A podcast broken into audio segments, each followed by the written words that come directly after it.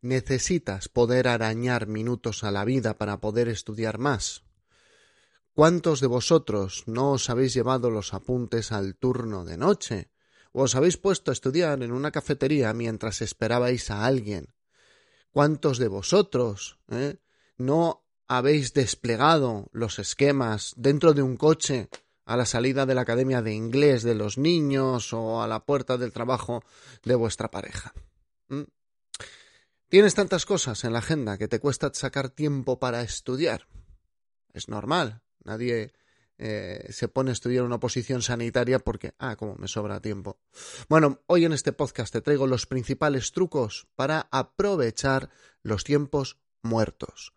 ¿Por qué? ¿Por qué traemos este episodio?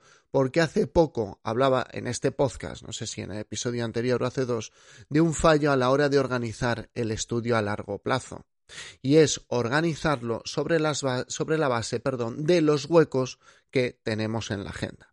Así que hoy vamos a tratar cómo aprovechar al máximo en esos tiempos muertos que tenemos en el día a día, cómo lograr aprovechar al máximo nuestro estudio, sin obviar, sin querer decir que esto no puede sustituir a nuestro tiempo de estudio, simplemente que es un añadido. Pero aunque sea un añadido, lo vamos a hacer lo mejor posible.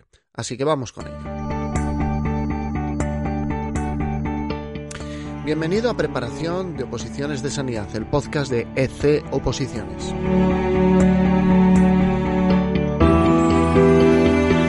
Episodio 295. Cinco claves para aprovechar el estudio en los tiempos muertos del día a día.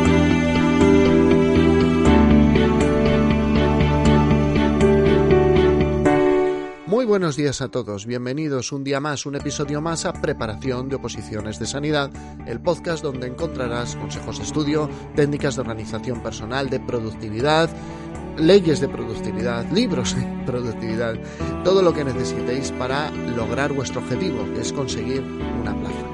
Este podcast no lo he pensado para ninguna categoría profesional en concreto. Ya te prepares una posición de TK, matrona, enfermera, técnico en cuidados auxiliares de enfermería, que es lo mismo que he dicho antes, o sea lo que sea. Y también aquí sois siempre bienvenidos opositores de profesores, de policía que me escribís, bomberos, etcétera. Aquí todos sois bien recibidos. Y yo, como siempre, soy José Ángel Gutiérrez, enfermero, trabajo como enfermero eh, compagino mi vida profesional con la preparación de oposiciones y con mi vida familiar.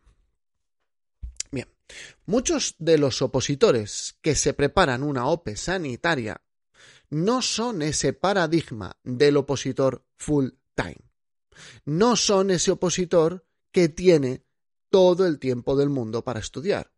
Es decir, el opositor u opositora que dedica toda su jornada laboral a prepararse una oposición, que dedica todos sus esfuerzos a estudiar. El opositor sanitario no suele encajar con este perfil. Todo lo contrario. El opositor sanitario, en su mayoría, son trabajadores, ya están trabajando. Son anecdóticos los casos que dejan de trabajar para preparar una oposición, aunque los hay, y desde aquí les mando un fuerte abrazo. Y muchos no solo es que trabajen, sino que además no tienen muy buenas condiciones laborales respecto a la regularidad de horarios. Es decir, a muchos les están dando los turnos prácticamente semana a semana, mes a mes, no saben si el contrato les va a durar el mes que viene. Y si a esto le sumamos que muchos tienen otras obligaciones, nos damos cuenta el tiempo que tienen para estudiar está muy restringido. Es más, puede que algunos de los que escuchéis esto simplemente trabajáis. No tenéis más ocupación, aunque vivís solos o vivís con vuestras parejas, pero ya tenéis la responsabilidad de eh, cuidar de vosotros mismos que no es poca responsabilidad. ¿A qué me refiero? En estos casos hay tareas del día a día. Es decir, ya tenemos que ocupar un tiempo a hacer, yo qué sé, la colada, a ir a hacer la compra, a preparar la comida, a limpiar donde vivimos. Entonces, claro, en estos casos ya no disponemos de todo el tiempo. No es como cuando eh, éramos más jóvenes y alguien se ocupaba de nosotros. Ahora somos nosotros los que tenemos que ocuparnos de nosotros, ¿vale? No os penséis que no sé de lo que estoy, de lo que estoy hablando, todo lo contrario, porque durante cinco años yo viví solo, y entonces, claro, tú tienes más tareas, tienes más tiempo que cuando tienes, eh, cuando tienes hijos y dependen de ti, o cuando tienes mm, tu trabajo y una empresa que atender, como es mi caso, pero ya no tienes todo el tiempo del mundo para todo lo que sí quieras hacer. Pero si te organizas, tienes mucho tiempo. Bien, es muy, muy frecuente que Em, a medida que aumentan las obligaciones del día a día, a medida que nos vamos ocupando, que vamos teniendo más responsabilidades, sea necesario generar momentos de estudio en los lugares más inverosímiles, en los lugares mm, que menos nos pensamos. Y ahí nos encontramos que el día a día empieza a generarse tiempos muertos. Hay momentos en los que dices, bueno, pues podía aprovechar, porque tengo un hueco en la agenda Hueco del que no somos totalmente dueños, eso lo tenemos que tener claro, pero sí que es cierto que tenemos cierto margen de maniobra, tenemos cierta libertad. En esos huecos, en esos ratos, nos encontramos que es tremendamente útil estudiar. Me acuerdo, pues, por ejemplo, de, hace unos meses, eh, una opositora de uno de nuestros, de nuestros cursos me estaba haciendo dudas por email y prácticamente pues estaba yo atendiendo dudas por email y simultáneamente pues prácticamente la respondía en una conversación prácticamente por, por email. Me estaba planteando unas dudas. Y, no sé qué le pregunté algo de sus materiales y me dice, oye, mira, me decía que me estaba escribiendo desde el coche mientras esperaba a sus hijos de las extraescolares. Esto es bastante probable que te haya pasado a ti. Hay montones de huecos, hay montones de situaciones que podríamos enriquecerla estudiando. Pero la clave no es llevar siempre los apuntes. ¿Por qué? Porque hoy el episodio va dirigido a que no os convirtáis en uno de los fantasmas que aparecen en las oposiciones. Ese fantasma es el famoso paseante de apuntes. Es un espectro que lleva los apuntes de un lado para otro, va caminando con ellos, ¿eh? y en todos los sitios los lleva. Ahora hay una versión que hace fotos en todos los lados en los que eh, lleva los apuntes. Aún recuerdo cuando se llevaba de moda lo de las fotos de los pies. ¿Mm? ¿Qué, diréis? ¿Qué es eso, las fotos de los pies? ¿Es un fetiche? No, no, no. Era, era la moda de en los lugares de vacaciones eh, hacerse una foto de los pies.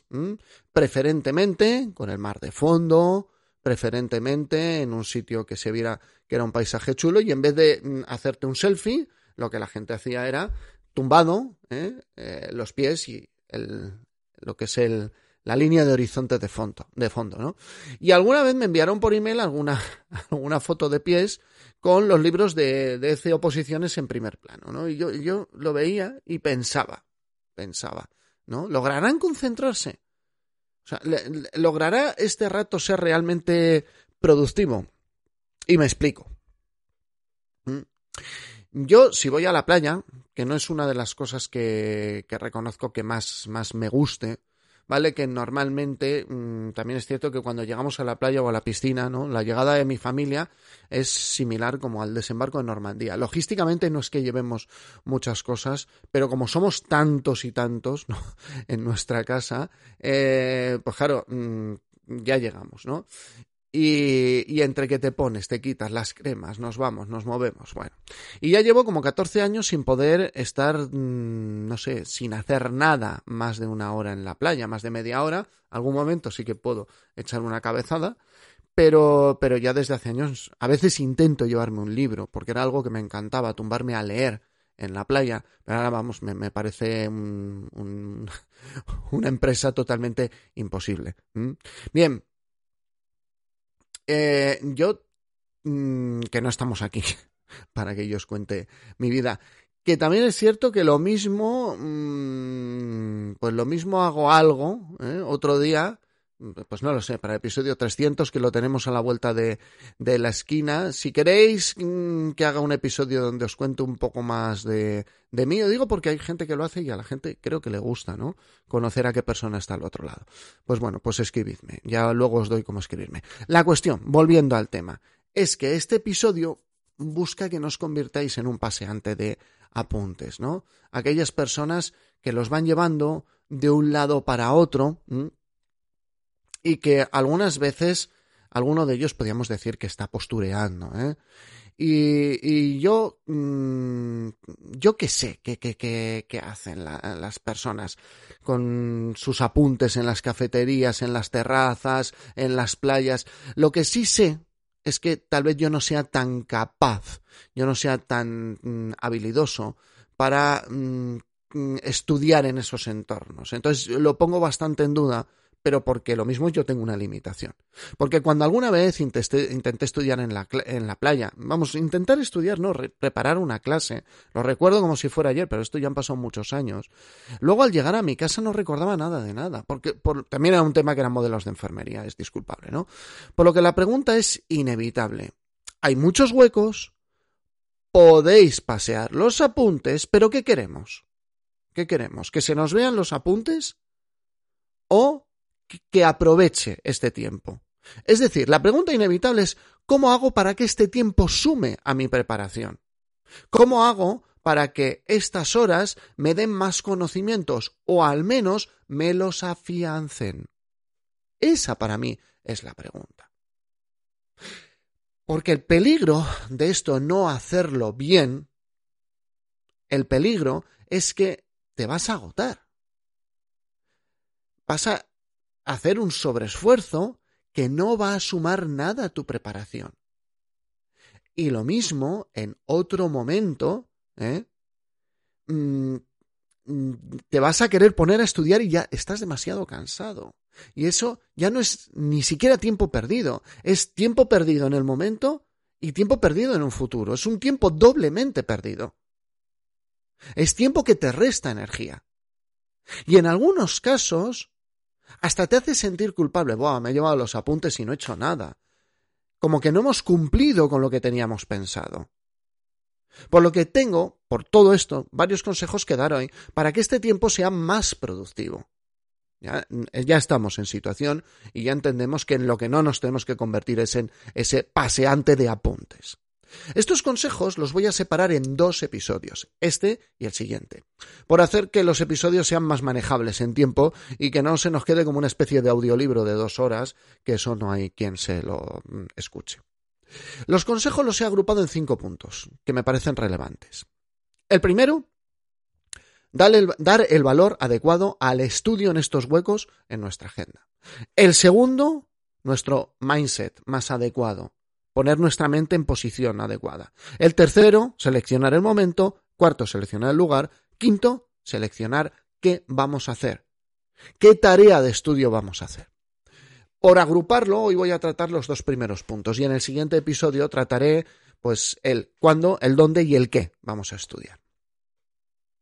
En primer lugar, ¿qué valor le damos al estudio en los huecos de la agenda? Pues el valor, siento deciros que tiene que ser un valor secundario. Y no me malinterpretéis. No me malinterpretéis, por favor. Claro que quiero que estudiéis con calidad todas las horas que podáis. Claro que sí, no os estoy diciendo, no, no estudiéis. ¿eh? Hay que esforzarse, o sea, esto, esto va de esfuerzo. Entonces, por supuesto, que si podemos estudiar cuatro horas, mejor que dos, y si podemos estudiar cinco, mejor que cuatro, pero algunos, el deciros cuatro en vuestro día a día es una locura. Pero también tenemos que tener en cuenta que estudiar en estos huecos no puede ser la piedra angular, no puede ser la piedra capital sobre la que asentemos nuestro estudio. No podemos asentar nuestro progreso en estos huecos, por una razón muy sencilla. Hoy tienes el hueco, pero puede que mañana no. ¿Qué es lo que le ha pasado a muchas veces, muchas personas este verano? El hueco es una propina, no es el sueldo. Si viene, perfecto, lo aprovechamos y vamos a aprovecharlo bien. Pero si no es así, no debe afectar a nuestro estudio. Si no tengo el hueco, si ocurre algo por lo cual no puedo estudiar en ese momento, no debe afectar a nuestro progreso. Es más, habrá días que dedicaréis más tiempo en huecos, estudiar en tiempos muertos, que el estudio que os habéis programado. A veces pasa. ¿eh? Pero eso no debe ser lo más frecuente. Eso no debe ser lo más habitual. Porque mm, mm, a veces esos huecos estarán y otras no. Ya lo acabo de decir. También el valor secundario la aporta de la circunstancia que vais a estudiar en peores condiciones. O sea, es secundario porque puede estar o no, pero también porque las condiciones no son óptimas. Y probablemente os pongáis a estudiar incluso en lugares que ni inviten al estudio. Yo he tenido compañeros que han estudiado en la ambulancia, lógicamente no con un paciente, sino a la vuelta de un traslado largo, que son una hora en la ambulancia, y dicen, yo me voy para atrás y estudio. Pero aún así ese no es el sitio. Vas a aprovechar perfecto. Pero son lugares donde nos va a costar más llegar a un nivel de concentración aceptable. Y si esto no lo tenemos en cuenta, puede ocurrir que al llegar a un lugar, despleguemos los apuntes, lo preparemos todo, ¿eh? o cojamos lo que llevemos, intentemos memorizar o intentemos procesar información por primera vez, que nos cansemos, que nos agotemos y encima que nos frustremos porque no tenemos la cabeza para dedicarla a esa tarea. Tal vez en ese momento no, Tal vez no lo parezca en ese momento, pero a los pocos días puede que no recordéis nada. Y ahí empiezan a hacer la frustración. Chicos, chicas, si tenemos claro esto, que el valor del estudio en los tiempos muertos es un valor secundario, esto nos lleva a dos consideraciones que son muy útiles, al menos yo intento que lo sean. La primera consideración, y espero que esto no, no suene demasiado raro. Si te sientes con poca energía, si te sientes muy, muy agotado, tal vez es mejor dar un paseo por un parque en ese tiempo muerto. Intencionadamente. O sea, no voy a pasear porque es lo que se me ha ocurrido. No, yo me noto, me analizo y digo, jo, estoy agotado, no me estoy concentrando. Pues lo mismo es mejor cerrar, darse un paseo en ese rato, resetear la mente, y estudiar en otro momento, que estemos más descansados. No hagamos esa doble pérdida de tiempo que os decía. Y la segunda consideración con todo esto en vista es que tenemos que escoger tareas con un peso cognitivo más bajo. Tareas que sí, que sumen a nuestro estudio, pero con un peso menor. Esa es la primera consideración, el valor real que tiene estudiar en los tiempos muertos. La segunda, el mindset el posicionamiento mental, el marco mental. No sé cómo llamarlo, es que lo de mindset mm, parece que, que nos ha invadido el anglicismo, ¿no? Eh, a ver, esto puede sonar ridículo, pero cuando vayáis a poneros a estudiar en un tiempo muerto, ¿le podríais dedicar un par de minutos a meditación, relajación, a hacer un vacío mental? ¿Podríais dedicar, no os pido una barbaridad, dos minutos con unos auriculares? aunque sean los auriculares apagados en silencio, que nos hagan un poco de, aislamiento, porque mm, tenemos que contar que, mm, no sé si se diría neurocognitivamente, ¿eh? Tenemos que interrumpir nuestros procesos mentales anteriores, ¿vale? Porque lo mismo, mm, llegáis a ese hueco de la gente, a ese tiempo muerto, después de haber batallado mm, con los niños, o tal vez estáis en un turno de noche y acabáis de tener un marrón infernal en la planta, y ahora la planta está tranquila y son las cuatro de la mañana, pero tú sigues con el acelero, el, acelere de ese marrón gordísimo. Y en ese momento tu cabeza es un torbellino, es un ciclón de ideas, es un huracán, ¿eh? que lo tienes que frenar que lo tienes que frenar. Porque vienes con, una cosa que tal vez hablemos en otro episodio solo de eso, se llama el residuo de atención. Entonces, lo mismo tenemos que bajar la revolución, acallarla un poquito a nuestra mente para poder empezar a hacer otra tarea y para que nuestro trabajo lo podamos dotar de cierta profundidad. Necesitamos cierto alejamiento de los procesos mentales previos.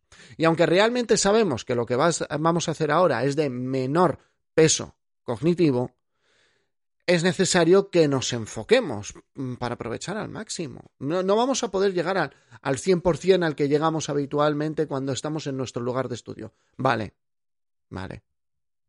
Y tal vez os lo tengáis que decir a vosotros mismos. Tengo que aprovechar al máximo este tiempo. Mira que a mí lo de las autoverbalizaciones no lo llevo, no lo llevo muy bien. Pero bueno, aún así, ¿eh? puede ser una, una buena recomendación la autoverbalización.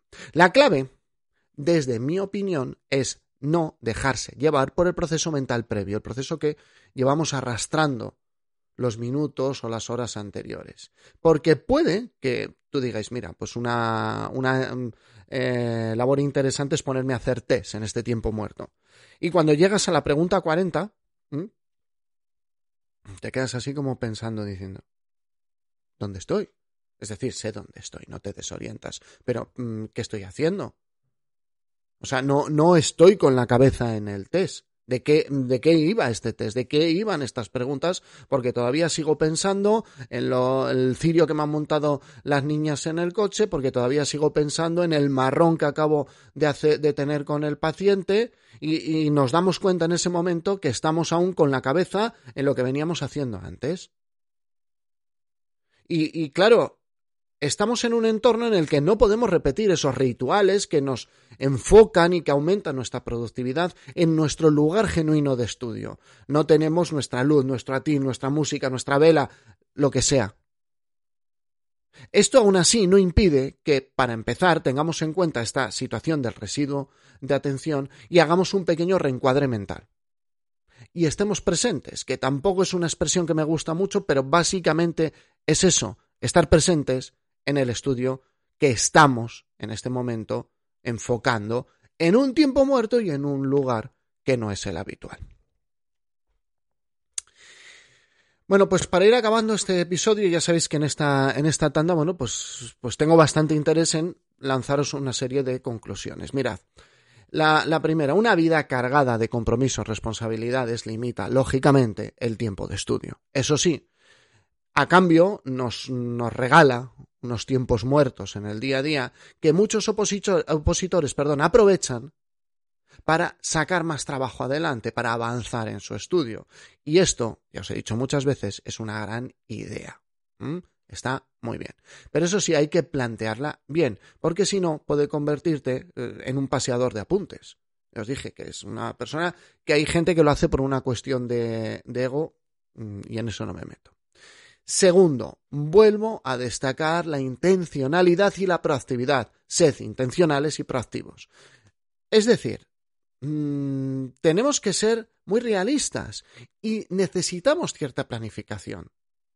Necesitamos incluso planificar un poquito, que nos va a llevar 30 segundos de reflexión, pero ¿qué vamos a hacer en estos tiempos muertos?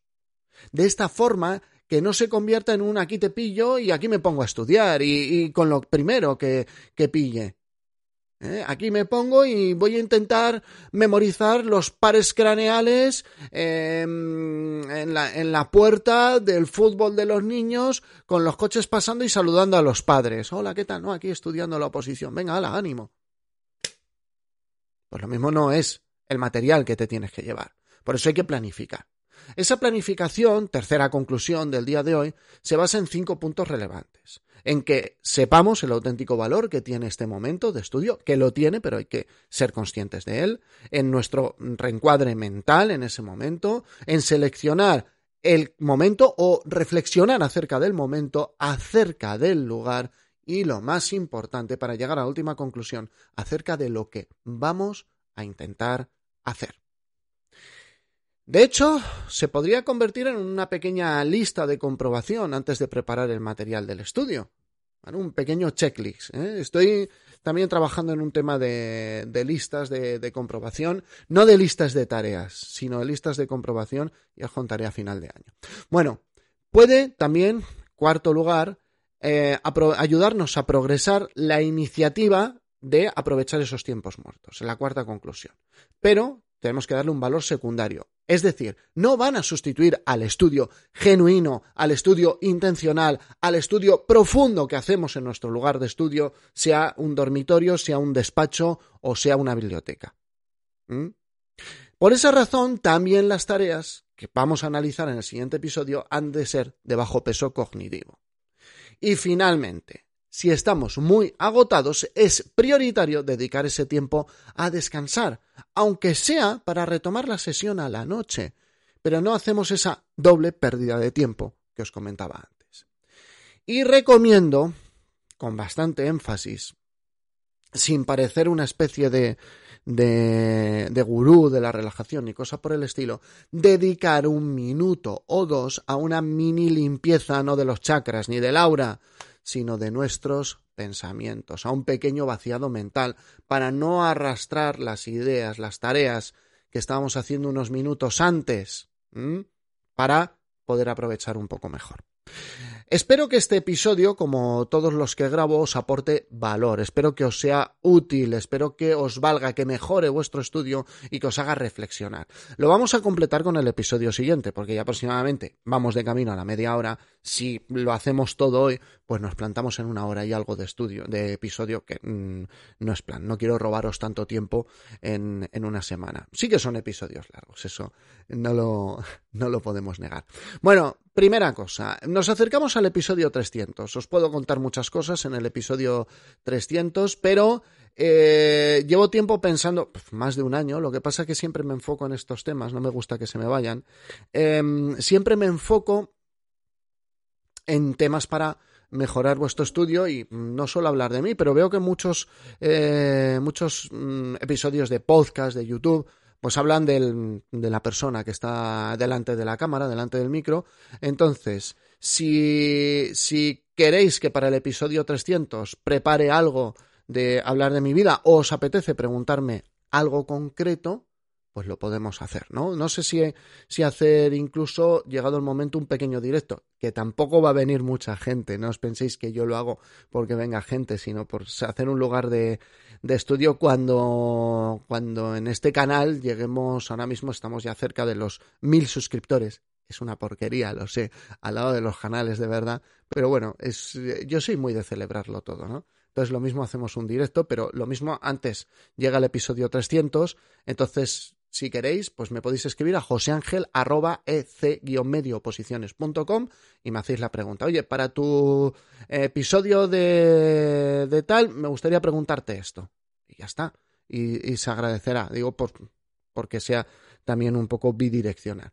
En segundo lugar, eh, ya sabéis, si este episodio os ha gustado, por favor, eh, cinco estrellas en Apple Podcast, me gusta en Ivos, corazoncito en Spotify, manita arriba en YouTube, suscribiros al canal y, todo esto lo hacemos para que todo esto, este canal tenga más difusión y que otras personas, cuando vosotros tengáis la plaza, pues que puedan encontrar estos episodios con más facilidad. Dicho esto, gracias a todos por seguir este podcast, por vuestro feedback, por vuestros comentarios, por vuestros me gusta, porque sin vosotros simplemente estaría hablando solo delante de un micro y delante de una cámara.